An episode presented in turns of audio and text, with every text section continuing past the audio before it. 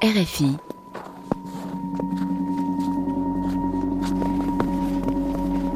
Grand reportage. C'est l'un des territoires les moins densément peuplés, l'une des plus grandes îles au monde, recouverte à 81% de glace. On parle du Groenland. Il appartient au royaume du Danemark, mais les revendications d'indépendance y prennent de l'ampleur, notamment chez une partie de la jeunesse qui revendique de plus en plus son appartenance à la culture inuite, le peuple indigène. Le réchauffement climatique, plus rapide, plus ravageur là-bas qu'ailleurs sur la planète, puisque la zone se réchauffe quatre fois plus vite que le reste du globe, met en danger le mode de vie traditionnel des chasseurs, des communautés, des chiens de traîneau, mais en ouvrant de nouvelles routes maritimes et en offrant un accès à des ressources souterraines inédites, il ouvre des perspectives de manne financière qui rendent les rêves d'indépendance désormais palpables. Groenland, les enjeux politiques du changement climatique, c'est un grand reportage de Carole Izou. À une vingtaine de minutes en bateau de Nuuk, la capitale du Groenland, le fjord de Kobe, spectaculaire étendue d'eau et de glace entre les montagnes. C'est ici qu'est installée l'une des principales stations internationales de recherche sur le climat. Quatre cabines de bois construites sur pilotis, alimentées à l'énergie solaire. On y rencontre les chercheuses Catherine Rondrup et Ida Jacobsen, venues faire leur relevé hebdomadaire. Donc vous êtes biologiste et vous?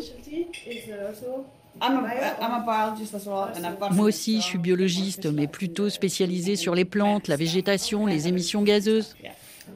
Moi, j'étudie plutôt les gros mammifères. J'ai fait mon master sur le bœuf musqué et ma thèse sur le caribou. Donc si je comprends bien, vous êtes la spécialiste mondiale du caribou. Si le Groenland est devenu en quelques années un laboratoire mondial de recherche sur le climat, c'est parce que la région arctique est en première ligne. Les températures s'y sont réchauffées quatre fois plus vite que sur le reste de la planète au cours des dernières décennies. Mais pour Catherine, la conclusion principale, c'est une terrible inégalité de territoire face au réchauffement. Pour moi, ce qu'il faut retenir, c'est que lorsqu'on parle de changement climatique, on parle toujours de l'augmentation drastique des températures. Mais si on regarde en détail les différentes zones géographiques, la variabilité est énorme. Par exemple, autour de Nuuk, les températures n'ont pas tellement augmenté depuis que nous avons commencé à les enregistrer en 2008. En revanche, au nord, près de la calotte glaciaire, où on a aussi une station d'études climatiques, là, les augmentations constatées sont absolument phénoménales. Un degré tous les dix ans. Donc, il y a une grande inégalité face au réchauffement dans la région arctique. Dans la région arctique, donc, mais aussi, bien sûr, à l'échelle de la planète. Nous sommes loin d'être égaux face au réchauffement climatique. À l'extérieur de la cabine, Catherine et Ida, recouvertes d'épaisses combinaisons pour affronter le vent, partent observer leurs installations.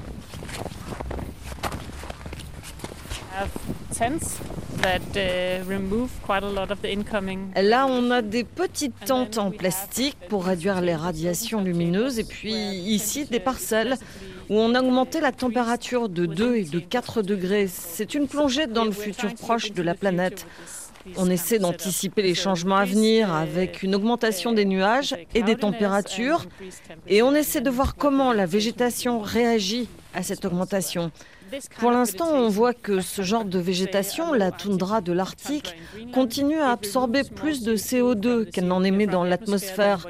Mais on constate que plus on augmente la température, et moins elle joue ce rôle. Des scénarios plus ou moins catastrophes qui ont pour but d'observer les stratégies d'adaptation des plantes et des animaux. Pour Catherine, plus les organismes vivants sont grands et complexe, et plus l'adaptation est lente et difficile. Bon, la végétation va probablement pouvoir s'adapter. Les fleurs fleuriront quand elles le pourront entre deux épisodes de neige.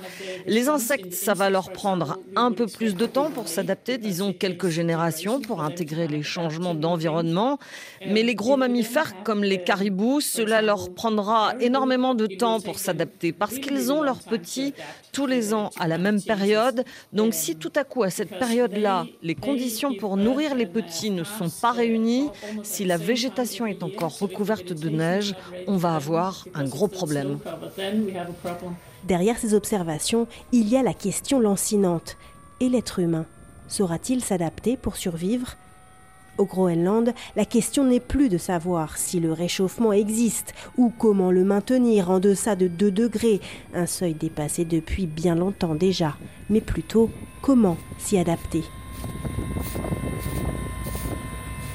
Dans des conditions extrêmes de froid, de vent, de rareté des ressources, l'adaptation climatique est au cœur de l'histoire du peuple inuit, les habitants indigènes du Groenland.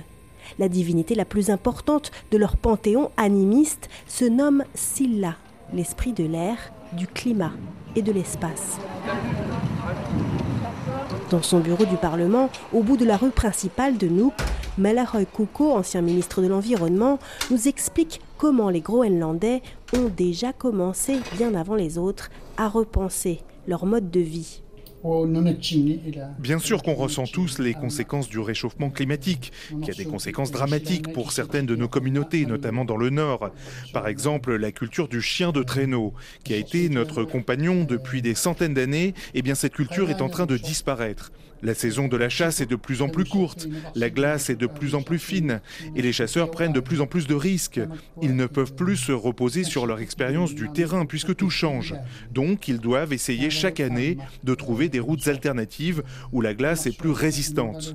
En revanche, certains pêcheurs ont trouvé des zones avec des ressources plus abondantes, de nouvelles espèces de poissons. Avec la fonte des glaces, les bateaux peuvent circuler plus longtemps et plus facilement. Donc oui, nous sommes en train de repenser les conditions de notre survie. Critiqué dans le passé par la presse internationale pour avoir participé à une chasse au narval, un mammifère marin protégé mais pas en danger au Groenland, il explique l'agacement des Groenlandais, responsables de façon infinitésimale des émissions de gaz carbone, à se voir dicter les conditions de leur développement par des puissances internationales qui n'ont pas de véritable conscience de la spécificité du contexte arctique. Il faut bien comprendre que la culture traditionnelle des Inuits est toujours bien vivante. Ce n'est pas quelque chose qui appartient au passé. Nous vivons toujours de la chasse et de la pêche pour beaucoup d'entre nous. Pour nous, le problème du réchauffement est bien plus large que la simple disparition de nos ressources, car il affecte toutes nos structures sociales. Les jeunes ne peuvent plus apprendre les techniques de survie de leurs pères, de leurs oncles, parce que tout change, et que le savoir accumulé sur la nature pendant des générations est devenu inutile. Auparavant, les meilleurs chasseurs étaient investis du pouvoir de décision dans les communautés. Aujourd'hui, toute cette organisation a été bouleversée et nos jeunes manquent de repères. Nous avons dû rédiger des tas de lois pour nous conformer à ce que les Anglais, les Français, les Danois, les Suédois considèrent comme du développement durable acceptable. Par exemple, quels animaux on a le droit de chasser et ceux dont la chasse est interdite, sans raison particulière d'ailleurs parce que chez nous, ces animaux ne sont pas en danger.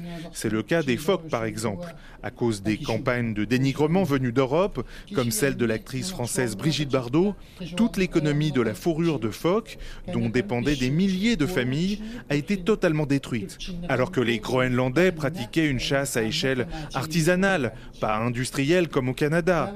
C'est un peu comme si en France, quelqu'un venait vous expliquer que l'industrie du vin était mauvaise pour l'environnement et que donc vous ne pouvez plus fabriquer de vin en France. C'est à peu près l'impact économique que ça a eu sur nous. Nous dépendons du bon vouloir des organisations internationales qui nous dictent ce qu'on a le droit de faire ou pas, alors que nous sommes dans un contexte complètement différent de la majorité de la planète. Lutter contre le réchauffement, d'accord, mais selon nos propres termes. Au Groenland, la question de l'adaptation climatique va de pair avec celle de l'identité nationale, voire de l'indépendance vis-à-vis du Danemark, qui colonisa le territoire dès le XVIIIe siècle, avant de lui accorder un statut autonome en 1979. Mais aujourd'hui, le sentiment nationaliste et les velléités d'indépendance grandissent, notamment chez la jeunesse. Paningwakr a lancé un mouvement qu'elle appelle de décolonisation des esprits. Elle nous reçoit à la lueur d'un kulik, une lampe traditionnelle de l'Arctique en forme de demi-lune, dans son petit appartement où elle habite avec sa mère et ses deux enfants. Elle a commencé très tôt à interroger le système de gouvernance danois.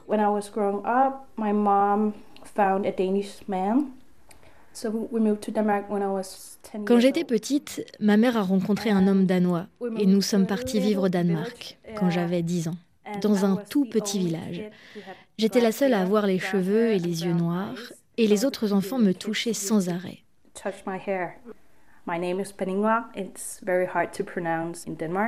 Mon nom c'est Penningwa. C'est difficile à prononcer pour les Danois. Donc ils m'appelaient Penny ou Pocahontas. Je voulais m'intégrer, être à la fois groenlandaise et danoise, mais ce sont deux cultures irréconciliables à l'intérieur de moi-même.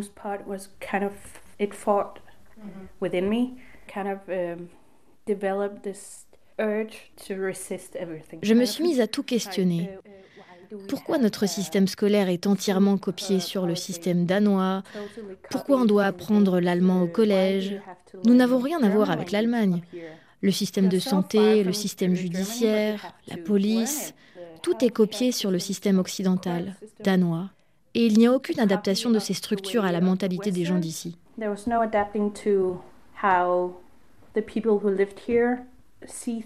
Pour Paningwakr, la prise de conscience passe avant tout par une réappropriation culturelle de l'identité inuite. Elle a d'ailleurs comme ses ancêtres le visage tatoué de lignes noires sur le menton et au coin des yeux, des tatouages faciaux qui avaient été interdits sous la colonisation. Elle a aussi, à la grande inquiétude de sa mère, abandonné le christianisme des missionnaires pour se tourner vers des pratiques néo-chamaniques et s'essaie parfois au chant de gorge traditionnel inuit, une performance vocale rythmique entre le chant, la compétition et la pratique spirituelle.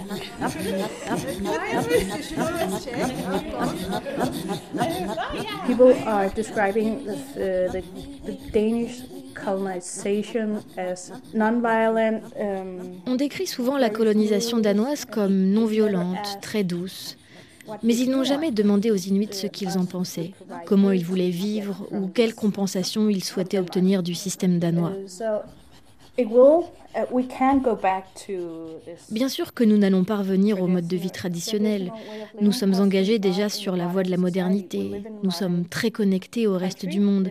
Donc bien sûr que nous allons nous développer aussi bien que les pays occidentaux. Mais pour le faire dans de bonnes conditions, nous avons besoin de le faire avec nos propres références, notre propre langue, notre propre culture. Et c'est difficile à comprendre pour certaines personnes, parce que dès qu'on parle d'indépendance, certains ont l'air de croire qu'il s'agit d'un retour en arrière, vers le passé, que les immeubles en ville vont subitement s'écrouler.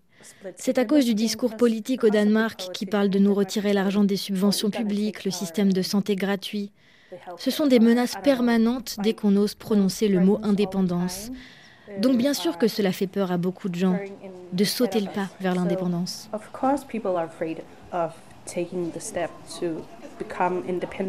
Peu à peu, la parole se libère sur les dossiers de la colonisation, notamment sur les conditions de l'industrialisation à marche forcée des années 60, pendant laquelle le gouvernement danois, qui souhaitait centraliser les services publics, a organisé d'importants déplacements de population, des villages entiers rayés de la carte, des hommes et des femmes arrachés du jour au lendemain à leur mode de vie traditionnel. Naya Libert est psychologue, spécialiste des traumatismes liés à cette période qu'elle a elle-même vécue. On la rencontre dans un café du centre-ville.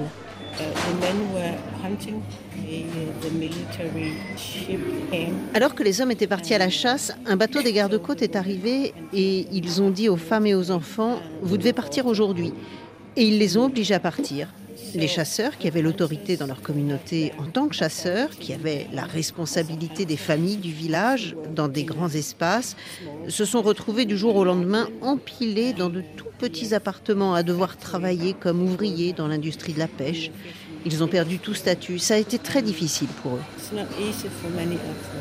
Pour Naya, cette perte de statut est l'une des raisons essentielles derrière l'explosion du taux de suicide des hommes jeunes, le plus élevé au monde. Au café où nous nous trouvons, beaucoup de regards se portent vers elle. Elle est devenue une personnalité publique au Groenland depuis qu'elle a révélé la première, le scandale des spirales, une campagne de stérilisation forcée des adolescentes inuites dans les années 60.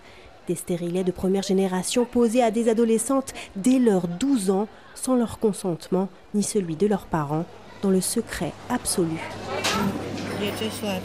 Le médecin m'a juste dit Allongez-vous. Sans autre explication. J'étais paralysée. J'ai lutté contre mon envie de me battre et de m'enfuir. J'étais sous le choc, désorientée. Je ne comprenais pas ce qui s'était passé. Dans les années 60, les médecins danois savaient déjà que ce genre de stérilet était destiné à des femmes qui avaient déjà eu des enfants, pas des jeunes filles. Et nous étions encore des enfants.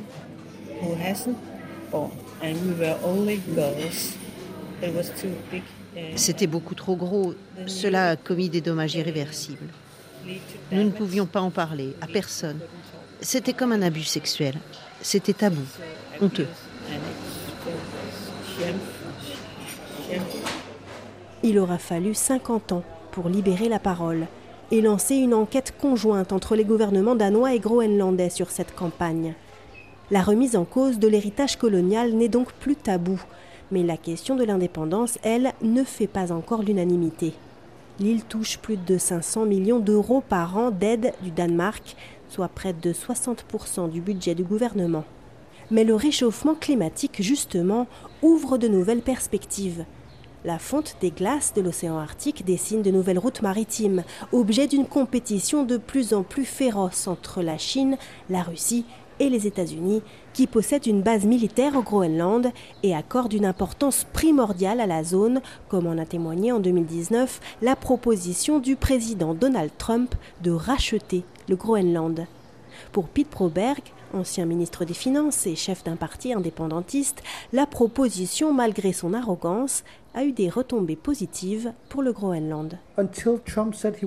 Jusqu'à ce que Trump dise publiquement qu'il voulait acheter le Groenland pour une énorme somme d'argent et qu'il était prêt à nous verser l'équivalent des subventions danoises chaque année, le Danemark était parvenu à faire croire aux Inuits qu'ils ne valaient rien, que personne ne voudrait collaborer avec eux, que le Danemark était le seul pays à se soucier d'eux, à vouloir les aider.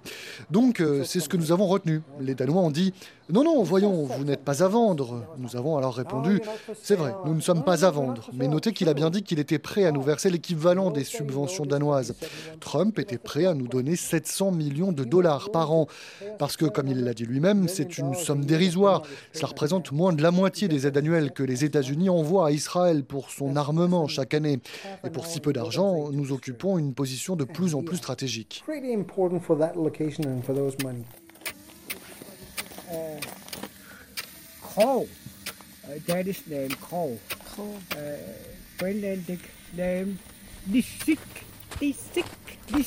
Autre effet du réchauffement climatique, la fonte du permafrost, cette glace ultra résistante, réputée impénétrable, rend tout à coup accessible un sous-sol riche en ressources minières et notamment en terres rares ces matériaux très demandés sur le marché mondial de la transition énergétique utilisés dans les moteurs électriques. Leur extraction très polluante a pour l'instant été suspendue, mais le Groenland, avec de grandes parties de son territoire inhabité, pourrait devenir l'un des principaux fournisseurs mondiaux de terres rares. En attendant, les Groenlandais anticipent d'immenses changements sur notre planète. Et si les zones tempérées se déplaçaient vers les pôles? Et si les humains, sous l'effet du réchauffement, devaient adopter le nomadisme saisonnier, pratiqué depuis toujours par les Inuits en matière d'adaptation climatique, le Groenland a peut-être des réponses à des questions que l'Occident n'ose pas encore se poser. Groenland, les enjeux politiques du changement climatique, un grand reportage de Carole Izou, réalisation Victor Hull.